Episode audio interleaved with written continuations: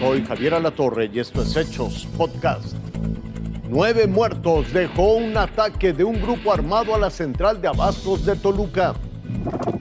Una cámara de seguridad da cuenta del momento en que sujetos presuntamente empistolados entran a la nave 7 de la central de abasto de Toluca. Rocían una sustancia a la que después le prenden fuego.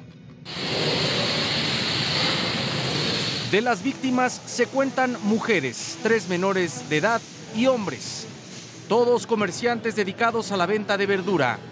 Peritos forenses trabajan para identificar a las víctimas y determinar las causas. No está claro si los agresores dispararon antes de provocar el incendio. De lo que parece no haber duda es que cuatro guardias no reportaron el siniestro ni permitieron el pronto ingreso de los cuerpos de emergencia. Al día de hoy hay cuatro detenidos justamente por obstrucción a la autoridad y eso evidentemente se va a dirimir y van a tener que ser responsables también de eso, no solamente quienes lo, lo impidieron, sino quienes dieron la orden. A pesar de que la investigación apenas inicia, el alcalde se apresuró a desechar la extorsión como línea de investigación. Se trata de una riña interna de dos grupos que están disputándose un espacio al interior de la eh, central y se trata de 400 metros cuadrados, un, eh, digamos un predio que estaba eh, por comodato y estaba a punto de vencerse el mismo. Reportan que una décima víctima del ataque incendiario permanece hospitalizada en calidad de grave. Con información de Guillermo Guadarrama, Fuerza Informativa Azteca. El enfrentamiento entre manifestantes, policías y la Guardia Nacional en Guerrero.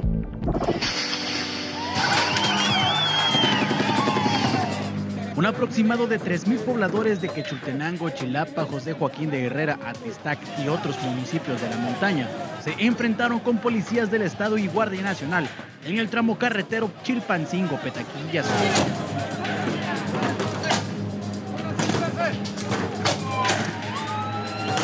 Previamente, las autoridades habían instalado un cerco de seguridad para impedir su ingreso a Chilpancingo, pero fueron rebasados en número. Metros más adelante, los manifestantes se apoderaron de una camioneta blindada, propiedad de la Secretaría de Seguridad Pública, y avanzaron en marcha hasta la capital. El desalojo fue a mediodía y desde entonces la circulación del transporte público quedó suspendido. Cientos de comerciantes cerraron sus negocios y trabajadores de Palacio de Gobierno abandonaron las instalaciones. Fue justo ahí donde los civiles irrumpieron las puertas con la unidad blindada. Fue hasta cinco horas después cuando los pobladores dieron declaraciones y aseguraron que solo pedían construcción de carreteras. No sería, con estos ejes carreteros no se beneficiaría un solo municipio. El eje carretero que conecta a Catepet lo queremos conectar con Malina y salir a Costa Chica por San Luis Acatlán. Estamos hablando alrededor de tres municipios que sería Catepet, Zapotitlán, Tlacuapi y Malina, cuatro municipios y cinco con San Luis Acatlán. En un comunicado, la Mesa de Coordinación para la Construcción de la Paz llamó al diálogo y a que las peticiones sean encausadas por la vía legal. Es una situación que no tiene una justificación por cuanto hace al planteamiento de una demanda en materia social. Están debidamente atendidos. Pese a ello, pasada las 5 de la tarde, los pobladores negaron tener una reunión con autoridades y se instalaron en el punto conocido como el Parador del Marqués Uriel Fuerza Informativa Azteca. El médico que fue encarcelado por abusar de gimnastas del equipo de Estados Unidos fue apuñalado en la cárcel. Este domingo cambiaron los papeles para Larry Nassar. El doctor, convicto por abusar sexualmente de cientos de deportistas, fue apuñalado 10 veces por otro reo.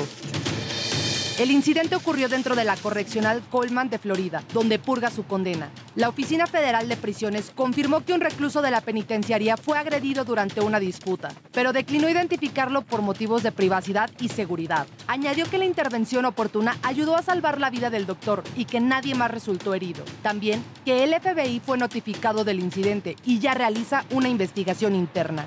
El presidente del sindicato de oficiales de correccional, Joe Rojas, confirmó que Nazar fue apuñalado dos veces en el cuello, dos en la espalda y seis en el pecho, además de tener un pulmón colapsado. Señaló que ya se recupera en un hospital local.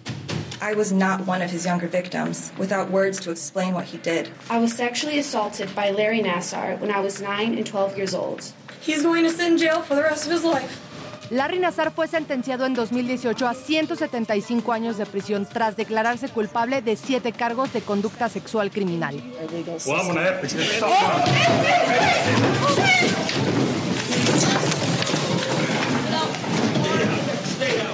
También fue sentenciado a 60 años de prisión por cargos federales de pornografía infantil. Entre las 150 mujeres y niñas que lo acusaron de abuso sexual están las gimnastas olímpicas Simone Biles, Michaela Maroney, Ali Reisman y Maggie Nichols.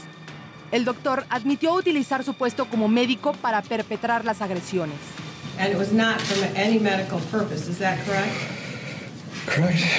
It was for your own purpose, is that correct? Yes. And in fact, it was against medical protocol, is that correct? Yes.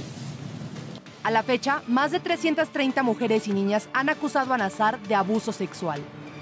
Marisa Espinosa, Fuerza Informativa Azteca.